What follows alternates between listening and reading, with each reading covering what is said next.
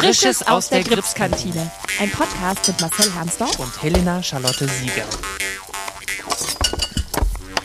Herzlich willkommen in der Gripskantine. Was darf es heute für dich sein? Ähm, Spinat mit Spiegelei, dein Lieblingsessen. und dein Wunsch ist uns Befehl. Hier, bitteschön. Oh. Dankeschön. wow, das sieht aber richtig lecker aus. Genial. Guten Morgen, Marcel. Guten Morgen, Helena. Wir haben einen neuen Gast in unserer Kantine. Genau. Schauspielkollege und Bühnenmusiker Matthias Bernhold. Guten Morgen. Guten Morgen. Guten Morgen.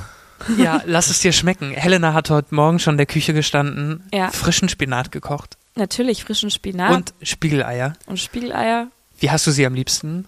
Ähm, Richtig gut durchgebraten. Eigentlich genau so, so genau dass so. da nicht mehr viel glippert und so, sondern dass es irgendwie, genau, schön Perfekt. durch ist das, und ein bisschen knusprig. Das habe ich gespürt. Aber mhm. natürlich dann trotzdem äh, einseitig. Das mag ich schon am liebsten so, wenn das noch, äh, das Eigelb dann wirklich noch da ist. Darf ich jetzt wirklich einfach so essen? Ja, natürlich, ja, klar. Okay, genau. Es gibt nämlich einfach wirklich entgegen, ähm, was ganz viele Menschen glauben, wirklich tatsächlich Essen, ja. Ja. Ja, es, ich kann es bestätigen. Ich habe es auch fast nicht geglaubt, als mir davon erzählt wurde, aber jetzt, ich bestätige, es ist so. Es ist wirklich Essen da. Und äh, Salz und Pfeffer ist auch noch da. Ich habe den Spinat nicht nochmal probiert. Keine Ahnung, wie das schmeckt. Ich hatte keine Zeit heute Morgen. So, ähm, mhm.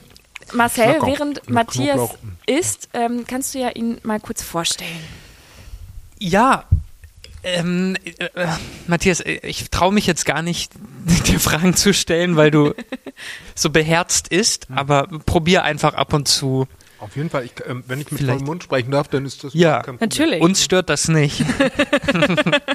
Meine Oma hatte immer was dagegen, aber mache ich jetzt natürlich. Ja. Gerne. Für euch, gerne. Hm? Wo begann denn dein Leben? Wo bist du aufgewachsen? Wo bist du geboren? Wo In kommst Hamburg. du her? In Hamburg. Mhm. Oh, unser erster Gast aus Hamburg. Ist das so? Ja. Ansonsten Wahnsinn. kommen alle aus Berlin. Stimmt, oder, es kommen immer alle aus Berlin oder aus dem Westen. Oder ganz weit aus dem Westen. Aber so im Norden. Hamburg.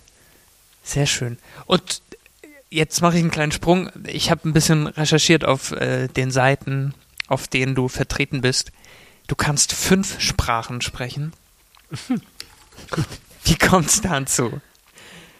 Gut, da steht aber meistens auch so, so äh, Kenntnisse oder ne, so. so. Und notfalls kann ich da irgendwie vielleicht was, irgendwie einen Satz anbieten oder so. Das sind ja immer so Aussagen, die dann wichtig sind für so Synchronjobs oder so, ob man einen Satz vielleicht irgendwie auf Portugiesisch hinkriegt oder so. Genau, Portugiesisch genau, stand drauf. Das hat damit zu tun, dass ich da früher auf dem Urlaub war und dann kann ich sozusagen also Essen bestellen, klappt ganz Essen gut. bestellen und so weiter und weiß ein bisschen, wie die Sprache so klingt. Was dafür natürlich wieder wichtig ist, ob man das wirklich im Ohr hat. Das ist manchmal wichtiger, dass man das hat, als dass man wirklich jetzt fließend sprechen kann. Mhm. Ne? Weil die, die Sätze sind ja meistens da. So. Oder ob man dann wie so ein, ein Koloritchen kriegt oder so. Und was sind die anderen Sprachen neben Portugiesisch und Deutsch und Englisch, nehme ich mal an? Hm, ja, Englisch, klar. Französisch, Spanisch und Schwe äh, Schweizerdeutsch. Krass. Bist du bis zu deinem Studium in Hamburg geblieben? Oder was waren deine nächsten Stationen nach Hamburg? Nach deiner Als Kindheit? ich zwölf war, sind meine Eltern nach ähm, Basel gezogen, in die Schweiz. Da bin ich mitgekommen. Und dann habe ich da drei Jahre gelebt, bevor ich wieder zurück nach Hamburg gegangen bin. Aber dann bist du irgendwann wieder zurück in die Schweiz. Dann bin ich wieder in die Schweiz, genau. Weil du dort das studiert hat sich hast. irgendwie bedingt, weil, genau, als es dann um die Scha äh, Schauspielschulauswahl ging, ähm, wo bewirbt man sich überhaupt, wo versucht man es überhaupt so? Da, also habe ich zum Beispiel Zürich oder Bern nicht ausgeschlossen, weil ich irgendwie die Schweiz kannte und das äh, irgendwie auch schön fand da. Und deswegen habe ich mich auch dort beworben. Dass es dann da geklappt hat, ist vielleicht ein Zufall, das weiß ich nicht. Aber so war es. Da hat es geklappt, hat es mir super gefallen und dann bin ich da hingegangen. Aber es ist doch auch schweineteuer dort, oder? Ja. Hat sich da dein Geldbeutel auch drüber gefreut? Mhm.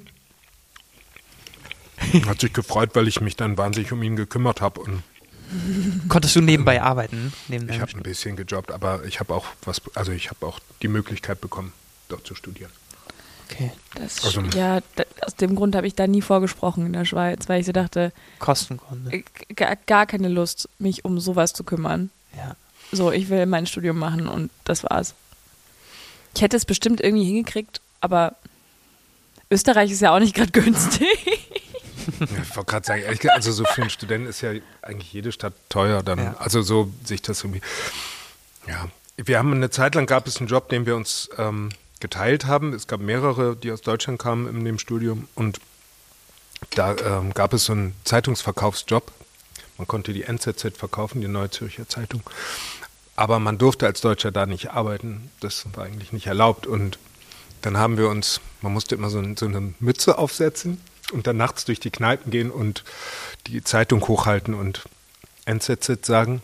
Und das haben wir uns dann immer gegenseitig äh, äh haben wir geübt und abgefragt, irgendwie, dass das möglichst nicht deutsch klang. Dieser Ruf NZZ, NZZ. So. Rollenstudium, Zeitungsverkäufer. Genau, das war sozusagen ein bisschen unsichtbares Theater, was wir dann versucht haben. Genau, und haben uns diesen Job dann immer so geteilt. So, ein, eine Möglichkeit, ein bisschen Geld zu verdienen. Du hast 1992 abgeschlossen, dein Studium. Und wenn ich dann recherchiert habe in deinen Vitas, dann. Heißt das nicht Vitae? Vitae? Keine Ahnung. Klingt einfach nur Latein. Vitum. Vitums.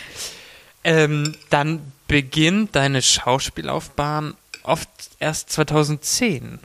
Also mit Einträgen Warum? Aha. Okay.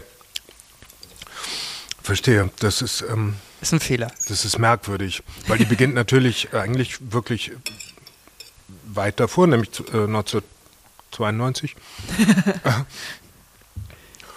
Wahrscheinlich fängt die jetzt oft da erst an, weil ich seit 2010 ähm, professionell Theatermusik mache. Und davor habe ich halt 20 Jahre im Wesentlichen Schauspiel gemacht. Und seitdem mache ich äh, Theatermusik und das mache ich jetzt halt hauptsächlich. Und weil das immer mehr das Ding wurde, glaube ich, sind die, ist die Zeit davor ein bisschen in, in den Nebel geraten. Aber auch, weil es irgendwie auch schon alles so ewig ist und so. Mhm. Und irgendwann ist das natürlich irgendwie wichtiger, das Relevante so reinzuschreiben. Deswegen glaube ich, ist das jetzt so, genau. Was waren denn deine ersten Stationen? Ähm, also das erste Festengagement, was ich gemacht habe, war in Hamburg nach dem Studium. Am Schauspielhaus, da bin ich hingegangen und habe die ersten vier Jahre dort verbracht. Da war ich ziemlich glücklich, weil ich auch ein bisschen das Gefühl hatte, ich muss wieder nach Hamburg. Aus familiären Gründen so. Und da passte das irgendwie ziemlich gut zusammen. Die Chance an dieses tolle Theater zu kommen, mhm. wo ich auch wahnsinnig Stress hatte als Student, dass ich womöglich kein gutes Engagement kriege und dafür dann, äh, weiß ich nicht, mich selbst bestrafen muss oder so. Keine Ahnung. Das war auf jeden Fall so ganz, ganz furchtbar wichtig. Ähm, und ähm, genau, deswegen war das eine wahnsinnig ideale erste Station für mich so. Mhm. Und war auch toll. So. Ja, das ist so mein Traumtheater nach, nach Grips. Also es ist wirklich, also wenn, also ein Haus in Deutschland, wo ich mir vorstellen kann, auch in die Stadt zu ziehen und so weiter, ist tatsächlich das Schauspiel aus Hamburg. Hm. Das finde ich aber richtig cool. Hast du da was gesehen, was dich ich habe, als so, ich äh, genau, da vorgesprochen ja. habe in Hamburg damals, habe ich mir an, habe ich bei einer Freundin übernachtet und wir haben dann gesehen, es läuft Onkel Vanya und wir so, oh geil, Onkel Vanya mit Charlie Hübner, mega cool, mit Dina Beckmann, mit allen. Gucken wir uns an und haben wir gesehen, es gibt danach noch so eine Late-Night-Vorstellung in dieser kleinen Spielstätte von Rocco Daso von René Polish mit Martin Wuttke und, und äh, allen möglichen anderen Leuten, Christoph Luser und Co. Und dann haben wir tatsächlich uns Onkel Vanya angeschaut und sind danach während dem Applaus runtergerannt in die andere Spielstätte und haben uns das andere Stück direkt danach nochmal angeschaut. Und es war so großartig, beides. Ich war ganz begeistert. Und wir saßen dann bei, bei Rocco Dase auch so ganz am Rand, irgendwie auf so Restplätzen.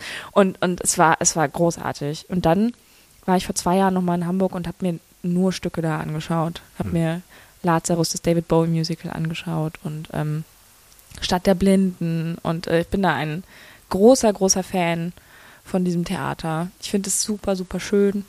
Ich finde es total interessant, was die machen. Geile Leute im Ensemble. Das ist fett irgendwie. Cool. Das hat sich ja seitdem wahrscheinlich einmal komplett ausgetauscht so. Also Kann gut sein. Kann gut sein, aber das fand ich irgendwie, das ist, ja. ähm, ich finde aber auch Hamburg einfach ja. so neben Berlin eigentlich die einzig erträgliche Stadt zum Leben, glaube ich. Tolle Stadt, ja. Ja. Finde ich, bin ich echt gern da.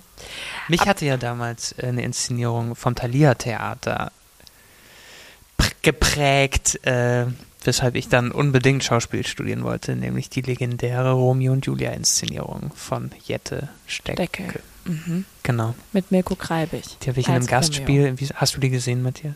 Leider nein, nein. Nein. Oh, mit Soap and Skin auf der Bühne. Mhm. Boah, das war so toll. Die hat mich richtig verzaubert. Deswegen war ich eher so der Thalia Mensch und dachte, ich will irgendwann mal ins Thalia-Theater. Hm. Naja, man kann naja, ja träumen. man kann ja träumen. Aber ich habe auch, so, hab auch so eine legendäre Thalia-Theater-Inszenierung tatsächlich. Das war eine Jürgen Flimm-Inszenierung, Platonow. Ich glaube, das war Ende der 80er, irgendwann, ähm, 88 oder so. Oder 89, weiß nicht genau. Ja. Das war so ein Ding, wo mhm. ich gedacht habe, dass also wenn es das gibt, dann muss man dahin. So. Ja. Ja. ja, ja, genau. Ja, ja, ich bin, äh, Jette Steckel habe ich leider dann zu viele Sachen gesehen, die mich dann nicht so begeistert haben. Ist das so? Ja. Ähm, woraufhin ich dann auch rückblickend auf die Romeo und Julia Inszenierung nicht so nicht so nicht verträumt so. zurückschauen kann, weil ich einfach ganz viele andere Sachen gesehen habe, die ich persönlich jetzt nicht so super fand. Aber naja, jeder wie er mag, ne? Jeder wie er mag. Du hattest dann Engagements überall in Deutschland, in Erlangen, in Oldenburg, in Mannheim, in Braunschweig. Und gerade und auch während Kai und Opa, als wir das geprobt haben, weil da hast du ja auch die Bühnenmusik gemacht und auch einen ganz tollen General gespielt, ähm, warst du ja auch in Dresden. Mhm. Und da wurdest du ja auch entdeckt vom Grips Theater. Nee, nee, das war Leipzig. Das, ah, das war Leip genau. Leipzig, Dresden, alle wunderschöne Städte. Aber ja, aber doch, es gibt ein paar Unterschiede, ganz wesentlich. Nee, das war Leipzig, aber da war ich gerade in Leipzig. Äh, genau, Jan hat mich gesehen, der Bühnenbildner hier, mhm. hat mich gesehen in, in der Hamlet-Premiere. Äh, genau, da habe ich Musik gemacht und auch war live dabei so und habe die, die Schauspielertruppe gespielt, allerdings alleine war halt nur noch einer. oh wow. Ähm, ja. Und äh, da kam der Kontakt zum Gripstheater zustande. Ah. Für ja. Kai zieht den Krieg, war genau. das seine erste Produktion? Genau. Der hat dann gleich am Premierenabend gefragt, du, äh, darf ich dich fragen, weil hm, es geht irgendwie, muss jetzt schnell gehen und so. Und äh, morgen geht's los. Genau, das war so eine Woche später, so musste es losgehen. Ja. Also es war tatsächlich so ganz kurz. Und ein mega Glück, dass das so genau reinpasste und so zwischen zwei Sachen und so. Und dann gleich weiter für Himmel, Erde und Luft und Meer. Wie, wie kam das dann? Also auch. Ne, wir haben alle gesagt, dass Matthias so toll ist. Ja. Und dass wir ihn ganz, ganz gerne immer dabei haben würden. Aus meiner Perspektive war es so, dass irgendwann der äh, ähm, Tobias, der Dramaturg, angerufen hat. Tobias hat auch Kai gemacht und dann äh, gefragt hat, ob ich nochmal machen würde. So, ne? Also nochmal mitmachen würde. So. Genau. Auf jeden Fall. Und da war es eigentlich so ähnlich. Äh, Probenstart allerdings schon ähm, in zwei Wochen und äh, so. Und dann ist es nicht ganz so glatt gegangen, weil ich noch eben diesmal in Dresden arbeiten musste und ähm, deswegen bin ich jetzt drei Wochen zu spät, so oder zweieinhalb oder so dazugestoßen. Bist du da im Theater der jungen Generation? Mhm. Da ist ein Kollege von mir aus meiner, Schauspiel aus meiner Schauspielschule, ist da auch am, am Ensemble. Wer ist denn das? Der Stefan. Kennst du den? Stefan wie weiter? Guck. Hm, nee, ist mir nicht. Oh, also ich, das war jetzt sehr lustig. Also ich, ich weiß, dass es ihn gibt, aber wir sind weiß, uns jetzt in der Produktion nicht, nicht begegnet. Der ist, der ist ganz fantastisch. Ja, ja. Ähm, verrückt. Wie, bist es, wie ist es denn passiert, dass du dich immer mehr von dem reinen Schauspiel entfernt hast und jetzt fast nur noch Bühnenmusik machst? Also natürlich darfst du auch ab und zu mal über die Bühne hüpfen und was, was hatten wir als, als Spruch bei Kai und Oper? Mu äh, Musiker mit Sprechanteil oder so? Stimmt, das war aus so einer Kritik ja. in Hamlet, äh, der Musikbeauftragte mit Sprechanteil. Genau. genau. Warst ja, du schon immer musikaffin oder? Auf jeden Fall. Also die, die hat irgendwie immer mitgespielt und ich, ja, ich habe ich, ich hab das mehr und mehr so nachgezogen. Ich hatte immer die Sehnsucht sehr stark, hatte immer das Gefühl, dass das zu kurz gekommen ist, dass ich das auch, ich konnte es auch nicht gut genug, was auch immer ich gemacht habe und so, um damit irgendwas anzufangen. Und deswegen habe ich da einfach mir Zeit gelassen. Mhm. Und dann mit Anfang 40 war es dann soweit, dass ich gedacht habe, jetzt geht's. Äh, habe mir tatsächlich nochmal richtig Zeit genommen und irgendwie zwei, drei Jahre eigentlich hauptsächlich irgendwas geübt und mir beigebracht und beibringen lassen und so weiter und bin dann schrittweise rausgegangen damit, also so, dass ich dann das professionell anbieten konnte oder machen durfte und machen konnte und so und auch das Gefühl hatte, dass ich das, was ich machen will, auch umsetzen kann. So. Mhm. Was war das erste Instrument, was du gelernt hast? Ähm, in meinem Leben oder was ich jetzt so ja. ernsthaft jetzt. Was ich dann zur Bühnenmusik, also. Das war ja. Gitarre. War dann auch Gitarre, genau. okay. Ja. Auch und, Gitarre? Naja. In, in, in, weder in Kai und Oper noch in Helm kommt irgendwas mit Gitarre vor. Nee, aber in anderen Stücken ist es ja schon. Aber so die Gitarre ist schon relativ, das ist das Erste und das, womit ich mich am meisten beschäftigt mhm. habe in meinem Leben. Und und Gesang, tatsächlich Gesang habe ich auch sehr viel ge geübt und sehr viel Unterricht genommen und so. Genau, das sind die beiden Sachen, auf denen ich irgendwie alles aufbaue. Ich habe mir jetzt im Weiteren so Klavier äh, schaffe ich mir oder rauf geschafft, sozusagen, mhm. dass ich irgendwie, weil das Klavier einfach ein viel zum Komponieren viel besseres Instrument ist, weil es übersichtlicher ist und man viel mehr äh, auch Leuten zeigen kann, guck mal, so meine ich, so meine ich, so meine ich, wenn es um Lieder singen geht oder so oder beibringen, äh, von Melodien geht und so, da ist das praktischer. Und mittlerweile spielt das Klavier eine große Rolle auch. So, dass ich, ich habe zu Hause mir eins gekauft, ein gebrauchtes, mir zum Geburtstag geschenkt jetzt mhm. im Januar. Und das ist sehr toll, weil bisher hatte ich so ein, hatte ich ein, E-Piano, auch ganz gut, aber das ist halt überhaupt das. Äh, inspiriert irgendwie nicht gleich. Mhm. Also so ein echtes Instrument ist dann einfach, da spricht viel mehr durch und das, da habe ich auch Glück gehabt. Sowohl ein guter Freund von mir, der Pianist ist, als auch der Klavierstimmer waren beide ganz begeistert von diesem äh, Klavier. und äh, da bin ich mega froh, dass ich das gefunden habe und bezahlen konnte und so. Das ist ganz, äh, ganz toll. Deswegen ist das Klavier jetzt voll dabei und eigentlich so ein Kernstück geworden. So. Wie Aber viele, ja, Entschuldigung. Wie viele Instrumente kannst du denn spielen? Und du bist ja dafür bekannt, also jetzt aus diesen zwei Produktionen, aus denen ich dich kenne, dass du auch ganz außergewöhnliche Instrumente spielst. Was man auch nachsehen kann in dem äh, Video. Video vom Krips Theater, mhm. in dem du auch interviewt wurdest. Ähm, ja. Wollte ich sagen, da habe ich ja so ein paar Sachen vorgestellt, also genau. sowohl analog als auch elektronisch. Also das Vielseitigkeit ist ein bisschen also wenn man eins nicht richtig gut kann, dann ist es sinnvoll, irgendwie vielseitig viel zu werden. So. Zu das steckt natürlich auch irgendwie dahinter. Ne? Also, dass man irgendwann sagt, okay, ah, aber damit kann ich auch was, auch was anfangen. Und Theatermusik ist ja meistens nicht definiert. Da ist ja immer klar, äh, da gibt es erstmal das Stück, es gibt Vorstellungen von, von der Regie, aber irgendwo liegt der Klang dann meistens so im Ungewissen. Und da ist es natürlich einfach gut, wenn man viel Klangvorstellung hat und das ist das eine, dass man das, dass man mehrere Instrumente vielleicht irgendwie einsetzen kann. Beherrschen kann man nicht viele Instrumente. Also das ist ja, ne, so ja. Mhm. als Instrumentalist bin ich nicht, äh, nicht, nicht so weit unterwegs. Aber für einzelne Produktionen, wenn man merkt, der Klang geht in die Richtung, das wäre einfach toll, wenn da so eine Art von äh, Musik entstünde und es niemanden im Ensemble gibt, der das zufällig gerade beherrscht, dann bringe ich mir auch gerne was bei. Und dann äh, ist es tatsächlich mittlerweile so, dass es auch geht, dass man, dass man äh, über die Probenzeit sich was so weit beibringen kann, dass man es für diese eine Sache dann äh, auch einsetzen kann und, und dass es dann schön klingt. So, ne? Aber das ist immer eine Frage, äh, ne? in welche Richtung geht das? Also ich sag mal so ein, ein, ein Streichinstrument äh, mal kurz einzusetzen wie ein Cello oder mhm. sowas keine Bünde hat, also das ist mhm. eine größere Herausforderung als eben ein Klavierstück zu lernen oder oder äh, auf einem Toy-Piano was zu machen, was einfach eine Vereinfachung ist und keine und das nicht schwerer macht. Oder von, von Gitarre auf Ukulele ist jetzt auch nicht, nicht so. unmöglich. Ne? Also so, weil die, die, Ukulele ist irgendwie drin in der Gitarre. Es ist ja. viel Umdenken, aber es ist nicht, nicht komplett was Neues lernen. So, ne? Oder mal eben eine Posaune lernen, das habe ich bisher auch nicht gemacht. Also das ist. Was war denn das wildeste so. Instrument, was du mal lernen musstest oder wolltest oder dir raufschaffen konntest? Das war tatsächlich auch ein Seiteninstrument. Ne? Ich bin von einer Reise nach Aserbaidschan äh, wiedergekommen mit einer aserbaidschanischen Tar.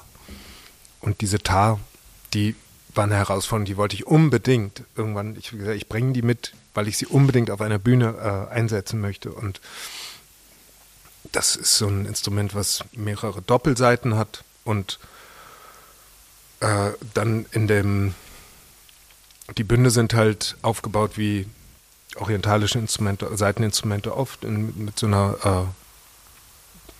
äh, es gibt ja Vierteltöne und, und, mhm. und ganz andere Abstände und so und das ist, ja, das war für mich schwer, mich da rein zu denken und so und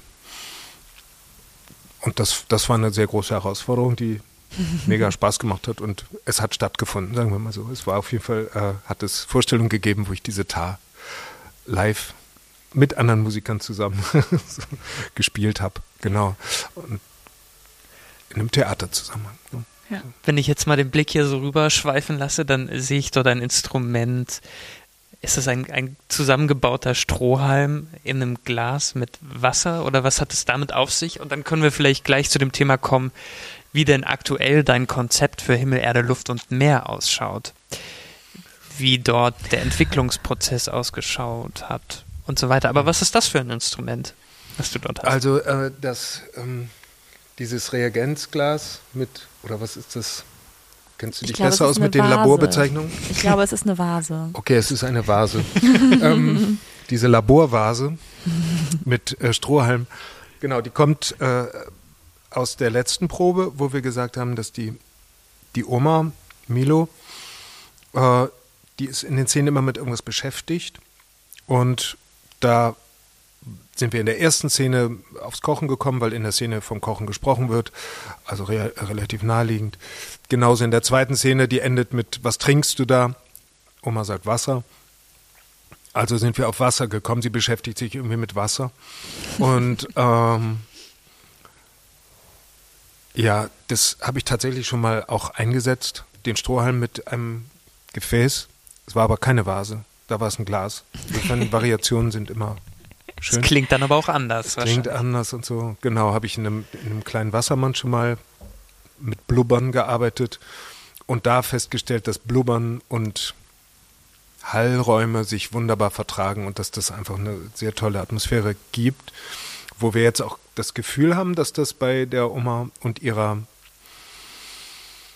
Baumwelt. Es ist, ähm, die Oma ist ja in so einer Baumwelt angesiedelt. Vielleicht ein Baum, vielleicht auch nur die Erinnerung an einen Baum oder eines Baumes. Auf jeden Fall, Bäume leben ja auch mit Wasser, also durch Wasser.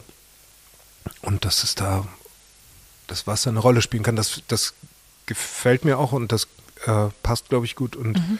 das Blubbern, ähm, ja, soll uns da beschäftigen in dieser Szene, soll atmosphärisch sein und gleichzeitig ist das eine, eine gute Beschäftigung, in so ein Glas zu blubbern. Mhm. Dem guckt man, glaube ich, auch als Kind gerne zu, wenn einer so blubbert. Also äh, nehme ich gerne wieder auf. Und ja. Wie schaut denn so ein Entwicklungsprozess aus von einer Produktion? Kommst du mit einem, liest du das Stück und stellst dir dann ein eine Soundwelt vor und dann kommst du damit zur ersten Probe oder hat die Regie dir Vorgaben gegeben? Wie sieht das aus? Es ist total unterschiedlich. Es ist wirklich mega unterschiedlich. Es gibt Leute, die einfach sagen, machst du das? Dann so, dann mache ich das. es gibt andere, die, wenn wir uns nicht so gut kennen, dann klare Vorstellungen haben und dann versuche ich dem nahe zu kommen. In der Arbeit merkt man dann, man kann sich irgendwie Dinge überlassen und, und muss sie nicht weiter besprechen und so. Hier bei Helm ist es nochmal was anderes. Ne? Ich habe hier nicht die musikalische Leitung, die hat Tom. Und da bin ich dazu eingeladen, die, den, den Live-Moment, den Live-Musik-Moment auf der Bühne zu vertreten, weil äh, es nicht gesungen werden darf zurzeit, weil ähm, auch entschieden wurde, keine Live-Band, wie, wie bei der äh, ersten Inszenierung von aus den 90er, glaube ich, oder 80er Jahren mhm. sogar, äh, zu haben, sondern eben vielleicht nur einen Musiker, weil die Songs als Playbacks äh, quasi recycelt werden. Recycling liegt ja auch irgendwie in dem, in dem Stoff, den wir bearbeiten, schon drin. Und ähm, da ist die Vorlage sowas wie ein, also ne, wie ein Inhalt. So. Und ich bin dafür da, während der Spielszenen mit Sounds äh, äh, dabei zu sein, die Oma zu spielen äh, und Verbindung zu schaffen zwischen dem Live-Moment und dem eingespielten Moment. So. Und das ist aus der Arbeit mit, mit Kai und Opa entstanden, weil äh, ich da mit elektronischen Sachen gekommen bin mhm. und die ähm, Theaterleitung, glaube ich, sich gedacht hat, wie wäre es, wenn da auf der elektronischen Ebene was passiert. So. Deswegen bin ich, glaube ich, dabei. Und weil die Verbindung von Musik und Spiel da ist, die ich dann machen kann. Genau, und deswegen ist es hier natürlich anders. Da ist das, das äh, die, die Musik liegt letztlich bei Tom und da ist eine Einladung da, biete uns was an in diesen Freiräumen, die mir da gegeben werden. Und äh, so wie es bisher aussieht, geht das gut auf mhm. und wir mhm. äh, verständigen uns eigentlich wortlos sehr gut. Also Tom war auf einer Probe, hat sich angehört, was da von mir kommt und jetzt äh, hat er die Playbacks geschickt ähm, und und das kommt irgendwie, finde ich, total toll zusammen. So. Ja. Und ich habe sofort wieder Lust, mit diesen Playbacks umzugehen und zu gucken, ob ich da hier und da live was dazu machen kann, während dann die auch die, der Gesang ja eingespielt wird, erstmal so. Und Genau, da ist es so ein Give and Take quasi. Ne? Und äh, mit der Regie arbeite ich wie immer. Also ich biete an, warte auf Rückmeldung und ne, jetzt Petra sagt was, äh, so, so, hat aber auch also hat, hat, hat erstmal äh, gewartet, gehört, angenommen. Äh, dann habe ich eigentlich viel gefragt, wie, wie ist das eigentlich an der mhm. Stelle, an der Stelle und dann, genau, und jetzt kommt sie an da, finde ich, wäre schöner, die Oma würde anders oder da gefällt dir eben, wenn ich so kombiniere äh, elektronische Elemente mit, mit so Live-Gimmicks, die ich dabei habe, so, äh, die ich dann wiederum durchs Mikrofon ein bisschen verfremde, aber eben so, genau, da, das gefällt mir immer gut, wenn man dem Musizierenden zugucken kann und gerade bei Kindern ist es einfach toll, wenn dann, was macht der da? Das ist doch. Das ist eine Quietsche-Ente, was ist das?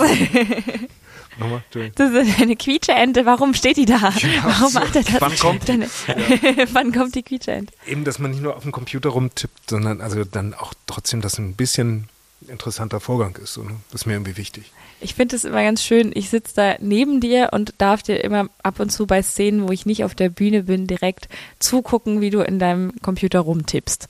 Und der Bildschirm ist ganz verrückt, sieht aus wie so ein, bei so einem Tontechniker oder so mit verschiedenen Sachen, also wie wenn ich die Podcasts schneide und ähm, du sitzt da und benutzt deine Tastatur wie eine Klaviatur und, und, und machst da irgendwelche Sachen und bist ganz konzentriert und ich bin immer ganz fasziniert, wie du da sitzt und einfach irgendwelche Sachen machst. Ich habe keine Ahnung. So hm. 40 kleine Tasten und Dreher und sonst was und ich finde, ah ja, okay, gut, schön, und jetzt spiele ich gleich mal. Ich schaue dir auch sehr gerne zu. Also vor allem, wenn ich dann auch außen sitze und dann eben nicht spiele und dann sitzen wir uns ja quasi gegenüber. Und ich glaube, eigentlich darf ich das alles gar nicht wahrnehmen, sondern so, so ein bisschen in meinem Film gefangen sein. Aber ich muss dann oft lachen und grinsen, weil du auch so eine Freude dabei hast, dann irgendwie auszuprobieren und äh, macht ja. mir macht mir super viel Spaß. Auf jeden Fall entwickeln sich die Sachen nach einer Premiere für dich auch immer noch weiter? Also, dass du dann irgendwie hier und da irgendwie einen Sound entdeckst und ah, den will ich jetzt auch ausprobieren und. Kommt mir also sehr auf die Verabredung drauf an. Ja. So. Also, genau, wenn da Platz ist, so, dann finde ich es auch super, weiter auszuprobieren. Aber oft ist so im Theater, ist dann auch, äh, weil die Vorstellung relativ stabil ist und, und dann eigentlich so in dem Rahmen der Verabredung natürlich sich Sachen verändern, sicherer, lebendiger werden oder so. Aber dass dann komplett neue Sounds dazukommen, ist eher selten. Also mhm. so, weil die Sache das dann oft nicht verträgt. Ich habe auch erlebt, dass dann auch viele ähm, SchauspielerInnen dann ganz schnell äh, verunsichert sind, also sowas wie, wie das äh, ne, wenn das un, anders klingt oder mhm. so. Also das passiert mhm. ja eher durch Fehler. Also dass irgendwas ich mache was falsch, ver vergesse eine Voreinstellung und dann klingt es plötzlich total anders und dann merkt, das ist wie ein Versprecher eigentlich, ne? So dann und der der macht ja meistens was mit dem Ganzen. So, mhm. wenn man merkt, jemand, ups, ist nicht ganz da oder ne, verspricht sich so ein Kollege und dann äh, ist es ja oft, dass sich das dann so weitergibt. Ja. Und so ist es eigentlich auch auf der Musikebene. Wenn das wenn irgendwas nicht kommt oder nicht genauso ist oder so, dann, oder im Sinne der Verabredung, selbst wenn da viel Platz ist, muss man die natürlich immer irgendwie bedienen, damit mhm. das Gefühl, wir sind hier gemeinsam mit was beschäftigt, wo wir alle äh, uns aufeinander verlassen und so, dass das nicht äh, gestört wird. So, ne? Das muss eigentlich immer kommen. Es war ganz verrückt bei der Aufnahme, als wir keinen Oper aufgenommen haben, haben wir manche Szenen dann plötzlich ohne Musik gespielt. Und du hast nur so getan, als würdest du mhm. Musik machen und wir haben gespielt und ich habe gar keinen ich, es war, ich war wie draußen. Ich wusste gar nicht mehr, was los ist, weil ich war diese Soundkulisse, die du dann erschaffst, die eigentlich die ganze Zeit drunter liegt, die war weg. Und es ist wie, wie wenn man irgendwie, ich habe das Gefühl, ich habe meine Kostüm nicht an oder so. Ich war so, hey, irgendwas ist anders, irgendwas. Ach so, ja, die Musik ist weg, die Musik ist weg, alles ist gut, alles ist gut. Einfach weitermachen, einfach weitermachen. ist ganz komisch und auch genauso andersrum war der erste Moment, als du auf die Probe gekommen bist. Wir hatten ja dann schon ein bisschen geprobt und plötzlich hatte so eine Szene, die wir die ganze Zeit gespielt haben, irgendwelche Sounds drunter. Und es hatte, so, hatte plötzlich so eine Magie, man so, ah, okay, okay, krass. Ja. Das geht noch in eine ganz andere Richtung. Find und das ist, das, da hast du, finde ich, ein ganz, ganz großes, also es ist total angenehm, weil es sich nicht draufsetzt, sondern weil es sich so drunter schiebt und das Ganze hochhebt irgendwie deinen Sounds und nicht so, hier, ich mache da jetzt noch Musik drüber, sondern mhm. andersrum. Es ist sehr, sehr schön. Es gibt so zwei Sounds, die ich von Kai total in Erinnerung habe. Das ist zum einen dieser Alarm, der dann irgendwann losgeht, so Fliegeralarm oder ich mhm. weiß nicht, dieses. Und dann, wenn ihr zusammen tanzt. Das war so eine schöne Szene. Ich fand das so. Und dann, dann ist es mit der Handgranate, oder? Dann geht das darin über. Ja. Das sind so zwei Momente, die mir total in Erinnerung geblieben sind. Und weil du sagst, es eröffnet so neue Räume, so ging es mir eben auch mit dieser blöden Geschirrspülmaschine. Ich habe hm. zwei Wochen vor dieser Geschirrspülmaschine gestanden und immer so getan. so, wo ist das Problem? Ich, ich muss, ähm, bei Helm spiele ich einen, einen äh, Vater, der zu Hause in der Küche ähm, nicht weiß, warum der Geschirrspüler nicht funktioniert. Und so beginnt dieses Stück. Und ich stand immer davor und habe irgendwie irgendwelche Knöpfe gedrückt, die es nicht gibt. Und dann kamst du in die Probe und hast auf einmal diesen Sound abgespielt. Und auf einmal ist wieder ein neues Spiel entstanden. Und ich dachte, ah, okay. Also es war auf einmal war, war dieser Geschirrspüler wirklich ein Geschirrspüler, mit dem ich irgendwie spielen konnte. Und das ist war für mich ein ganz großer Schritt wieder nach vorne. War, mir ging es äh, genauso, weil ich ja auch, ich bin dann hier neu reingekommen ja. in die Helmproduktion und das ist immer, äh, na klar, äh, aufregend und so. Ja. Und wie kommt man da überhaupt jetzt in die Arbeit? Ich kannte bis auf Helena keine, ja. keine Schauspielerin von ja. allen und so und überhaupt in der Produktion nur, genau, Helena und Tobias.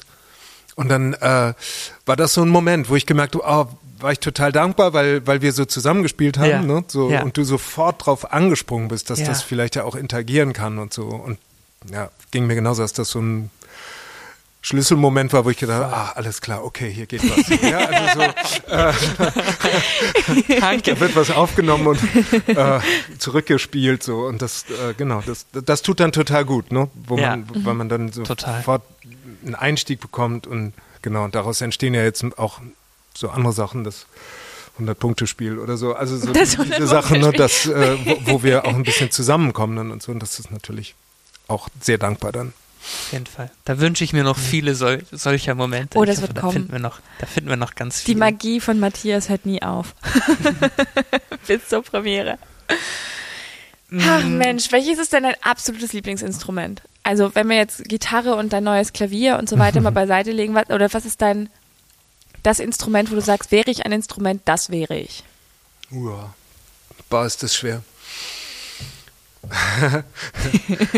es, gibt, es gibt in so einer anderen Aufführung, auch eine Kindertheateraufführung in einer anderen Gruppe, mit der ich zusammenspiele, Zirkus Maria, gibt es äh, die Frage, was ist äh, deine Lieblingsfarbe? Und es antwortet jemand, ähm, Ich glaube, es ist im kleinen Wassermann, genau. Und der kleine Wassermann antwortet äh, rot. Äh, nein, grün. Nein, äh, ah, blau. Blau ist meine Lieblingsfarbe. Gelb. Meine Lieblingsfarbe ist schwarz. Meine, meine Lieblingsfarbe. Und irgendwann sagte, alle Farben, alle Farben, alle Farben ist meine Lieblingsfarbe. So, so geht es mir ein bisschen mit Instrumenten. Das ist einfach. Ich verliere, also so, es geht mir ganz oft so, dass ich dann einfach in dem Moment, wo ich mich mit einem beschäftige, einfach äh, liebe ich das. So. Und das ähm, ist wirklich schwer. Es, natürlich sind es dann oft, sehne ich mich nach irgendwas es gibt ein chinesisches Instrument, Erhu. Das äh, ist, ist einfach, das ist äh, ein sehr bekanntes Instrument dort und mit einer Seite und mit Bogen gespielt und, und hat einen so unglaublich emotionalen Klang. Man, also eigentlich ist es fast, wenn ich es höre, kann ich es eigentlich fast nicht zusammenbringen mit dem Instrument, weil es fast wie Gesang klingt oder also aber aber auch immer ein klagender Gesang fast und dann für meine Ohren keine Ahnung, wie das in chinesischen Ohren klingt. Aber das ist sowas, so ein Sehnsuchtsklang, wo ich denke, boah, boah, ja. Hm. Also das, da, da niemals komme ich mit irgendwas an diesen Klang, so, ja. Und äh, dann hat mir tatsächlich mal äh, ein Freund von mir so ein, so ein Ding geschenkt. Mhm. Habe ich dann auch echt schon fleißig geübt. Es ist so lustig, weil es ist, egal was ich mache, es ist es ist nicht entfernt, auch nur annähernd irgendwas von diesem Klang zu hören. Es, es, es, kratzt. Manchmal ist es auch ein bisschen wie ein Seiten, wie, wie, also wenn man ganz schlecht eine Geigenseite an bogt. Anbogt, genau. äh, aber auch dann ist es nicht entfernt, dieses schwebende, sagenhaft singende äh, Geräusch. Ich, es ist fantastisch. es ist halt so ein Rätsel. Und, ähm, das ist eine Lebensaufgabe das jetzt. großartig. Vielleicht finde ich irgendwann raus, dass es das Instrument gar nicht ist. So. Nein, da sind einfach immer nur Leute, die singen und du hast es nicht verstanden. Vielleicht ist das gar nicht das, sondern immer das andere, dieses. Ich, ich, das ist fantastisch. Also auf jeden Fall, ja, das, das, die Sehnsucht nach dem, was man nicht kann, natürlich oder nicht begreift, so ist auf jeden Fall ein bisschen mein Lieblingsinstrument. Mhm. Und sonst immer das, mit dem ich mich beschäftigen darf.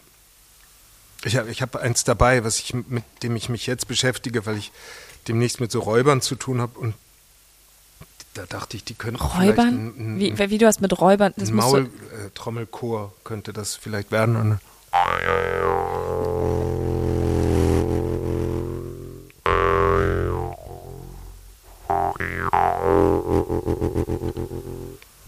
das ist so eine besondere tiefe Maultrommel oder hier ist das.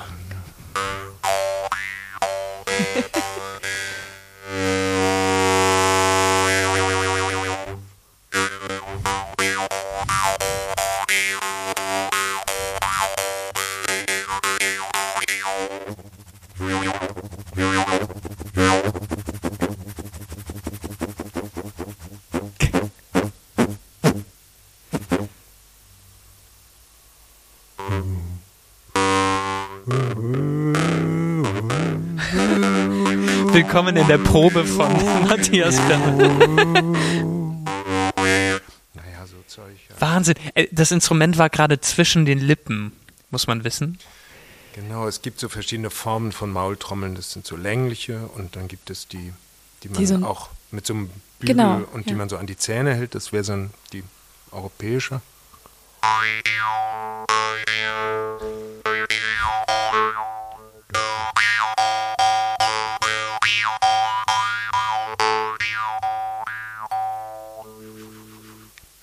Und dann eben so diese asiatischen sind so länglicher. Diese hier ist eben aus Vietnam. Die kann man so schön, wenn man da so durch die Luft durchzieht, dann kann man den Ton so verlängern. Ne? Jetzt klappt es nicht. Ja.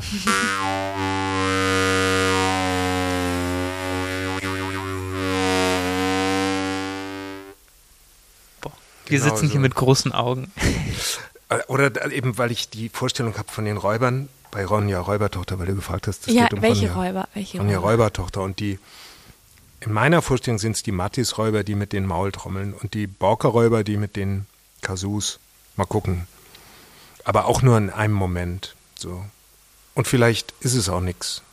Vielleicht wollen die das nicht und dann machen wir es nicht. Es ist total verrückt, immer wenn ich jetzt äh, irgendwo im Internet rumhänge und äh, seltsame Instrumente sehe. Zum Beispiel habe ich letztens äh, gesehen, wie jemand ein Kazoo, wo du Kazoo sagst, äh, angeschlossen hat und es elektronisch verstärkt und verzerrt hat. Da dachte ich so, oh, das muss ich eigentlich Matthias schicken. Das wäre doch lustig. Da kann er bestimmt was mit anfangen oder es selbst bauen oder sonst was. Das ist total, weil, weil ich jetzt äh, durch, durch die, jetzt die zweite Produktion viel viel mehr Wahrnehmung habe für so seltsame Instrumente, wo man so denkt, was ist das denn eigentlich, interessiert mich nicht. Und ich so, aha, und wie funktioniert das? Und so. Und ich habe hab ja auch nach Kai und Opa ähm, eine seltsame Musikinstrumentphase gehabt und habe dann ähm, angefangen, wieder Blockflöte zu spielen. Hm. Woraufhin sich meine Nachbarn beschwert haben, weil das natürlich sehr laut ist, wenn man exzessiv Blockflöte nachts spielt. Okay. Und ähm, daraufhin hat mein Bruder mir dieses lustige Instrument, was ich dir auch mal gezeigt mhm. habe, geschenkt, weil es eben nicht so laut ist wie eine Blockflöte, so ein Automaton, wo man dann so auch ohne, ohne Bünde theoretisch so nach Gefühl mal gucken kann, was da so rauskommt. So quasi ein Mini-Theremin in Notenform. Ganz verrückt. Aber das gibt es auch in in so großer Ausführung, dass man es verstärken und verzerren kann. Und es ist großartig. Macht sehr viel Spaß. Du hast gerade eben schon erwähnt, dass du noch eine andere Truppe am Start hast, Zirkus Maria. Und mit Zirkus Maria, mit einer Produktion, hast du auch letztes Jahr den Icarus gewonnen. Ja. Was war das für eine Produktion? Das war eine Produktion, das ist die Produktion von den Zirkus Maria Stücken, wo ich am allerwenigsten beteiligt war. Und äh, das war das hässliche Entlein. Und ähm, genau, da habe ich im Wesentlichen einfach mitgearbeitet am Anfang und dann äh, ein paar Einspielungen beigetragen. Äh, spielen tun das die anderen drei Mitglieder von Zirkus Maria. Das sind Maria, Maria und Michael. Und du bist? Carlo. Genau. Und ähm, genau, und da macht Michael im Wesentlichen die Live-Musik. Genau, und ich, und äh, das war ein mm, ja, ein Stück über Ausgrenzung im Wesentlichen. Sie sagen am Anfang, sie erzählen die Geschichte so, wie sie sie verstanden haben. Oder so, wie sie sie in Erinnerung haben. Mhm. Das weiß ich jetzt gar nicht mehr ganz genau. Und das, äh, Genau, so erzählen sie dann das hässliche Entlein. Das heißt auch, dass es ähm, einen anderen Schluss gibt und, und so, also ein bisschen mit dem einen oder anderen leicht verfremdeten äh, Moment spielt so, also da die Werktreue verlässt und so. Aber das äh, äh, ist ja auf jeden Fall erkennbar, das Märchen so. Und ähm, macht den Kindern ziemlich viel Spaß. Es gibt so performative Elemente, wo am Anfang kriegen alle einen Leucht, äh, äh, so, so, einen Leuchtstreifen an die Stirn und irgendwann am Schluss äh, gibt es einen Schwarzlichtmoment, wo dann alle merken, dass sie ja durch diesen Leuchtpunkt da auf der Stirn irgendwie verbunden sind und so und das ist immer führt zu großen zu großer Freude im Theatersaal. Ich rede von Zeiten, wo noch äh, Menschen im Publikum waren und so. Mhm. Äh, das war schon bei der Preisverleihung nicht mehr so. Mhm. Genau, da war das schon vorbei mit der großen Freude und den, dem Lärm im Zuschauerraum und so. Genau. Erzähl doch mal vielleicht ein bisschen was über Zirkus Maria. Ähm, ich habe als, als, als die Preisverleihung war, das äh, mitgekriegt, dass ihr dann einen Preis kriegt und habe natürlich auch ein bisschen gegoogelt und habe dann festgestellt, dass du alter Ego Carlo bist und so weiter. Ähm, und kann mir eigentlich unter dem, unter dem Begriff performatives Kindertheater hm. relativ wenig vorstellen, weil ich Performance immer im, im Kopf habe als Leute ziehen sich irgendwie aus und beschmieren sich mit Blut und liegen auf einer Eisscholle und lassen sich, also halt so im, im Sinne von Performance kann nur einmal sein, kann nur einmal, entsteht im Moment und ist nicht wiederholbar und solche Sachen. Und dachte so, das ist eine lustige Mischung mit Kindern. ja, das stimmt, das stimmt, auf jeden Fall. Ähm, in, den, in den Aufführungen gibt es immer Momente, die wir, also die performativ sind, die eben einmalig sind, wo das Publikum eine Rolle spielt, interaktive Momente, ähm, so, das hat nicht unbedingt mit Ausziehen oder sich beschmieren zu tun. Äh,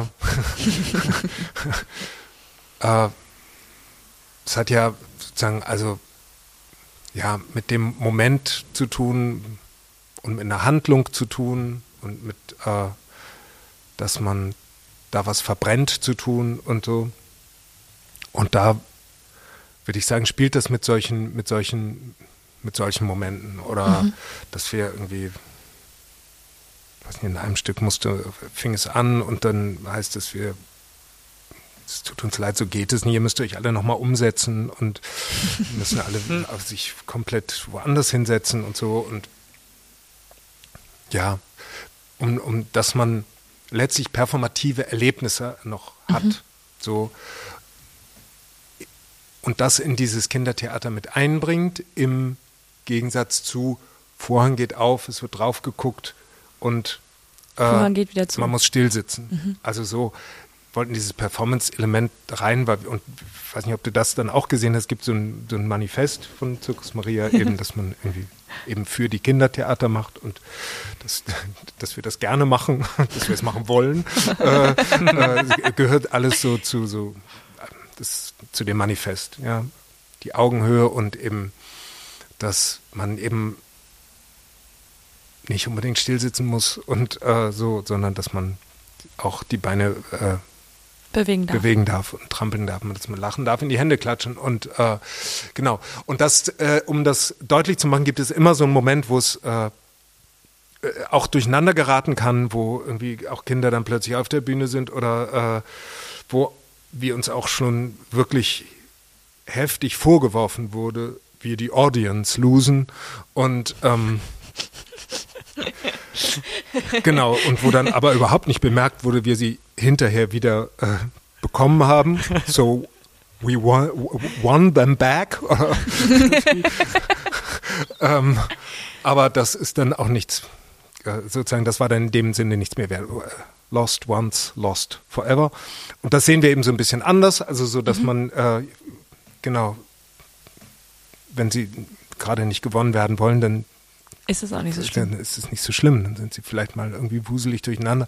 Wenn man das wieder hinkriegt, dann ist es, also so kann es äh, genau das auch ein wahnsinnig schöner Moment sein. Also da entstehen halt so Sachen, dass Eltern dann sitzen bleiben, die Kinder machen irgendwas und die Eltern gucken dazu und äh, es ist dann irgendwie auch Theater, finde ich so. Wenn man oder, oder Kinder gucken Kindern zu oder Genau, oder nur ein Erwachsener erbarmt sich und macht mit und dann gucken halt die Kinder zu. ich weiß nicht, ob die Situation schon mal war, aber das finde ich auch irgendwie lustig. lustig und ja. ähm, so, also, und darin steckt ja immer irgendwie was Performatives. Ähm, jetzt mit der neuen Situation, der ganze neue Antrag für die nächsten zwei Jahre spielt sehr stark mit dem Moment, dass man gar keinen Theaterraum mehr hat. Und da wird es dann wahrscheinlich noch sehr viel mehr in die Performance-Richtung mhm. gehen, weil wir dann mit so einem Vehikel unterwegs sind oder auch vielleicht irgendwo einen Kiosk aufbauen oder was auch immer. Und dann wird es vielleicht noch stärker in die Performance-Richtung gehen, mhm. sodass man vielleicht sogar eher weniger Theater erkennt. So. Ja, wir sind schon fast am Ende. Also eigentlich am Ende. Ähm, hast du noch eine Frage an uns? Ihr seid beide fest am Gripstheater, oder? Hm. Ja. Und ähm, würdet ihr sagen, dass ihr